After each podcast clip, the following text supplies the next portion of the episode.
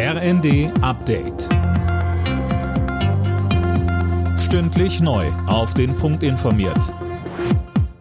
Ich bin Imme Kasten. Guten Abend. Die Stromversorgung in Deutschland soll mit einem weiteren Stresstest auf den Prüfstand gestellt werden.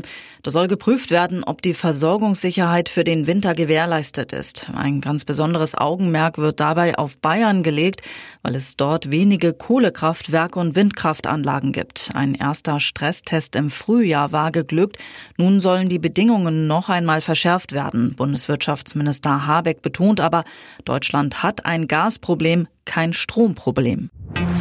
SPD-Chefin Esken geht beim Thema Schuldenbremse auf Konfrontationskurs zum Koalitionspartner FDP. Während die Liberalen die Schuldenbremse wieder einhalten wollen, will Esken sie nächstes Jahr noch einmal aussetzen. Im ZDF verwies sie auf die Ungewissheit wegen der aktuellen Krisen.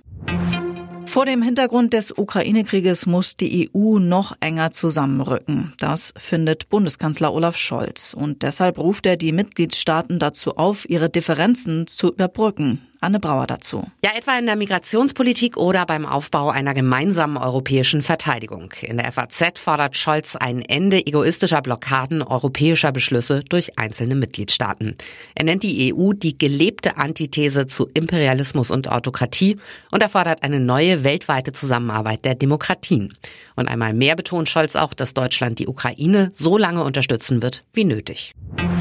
Die erste Frist für den Führerscheinumtausch läuft kommenden Dienstag aus. Bis dahin müssen alle von 1953 bis 1958 Geborenen ihre alte Fahrerlaubnis in einen EU-Kartenführerschein umgetauscht haben. Wer das noch nicht gemacht hat, der muss mit einem Verwarngeld von 10 Euro rechnen.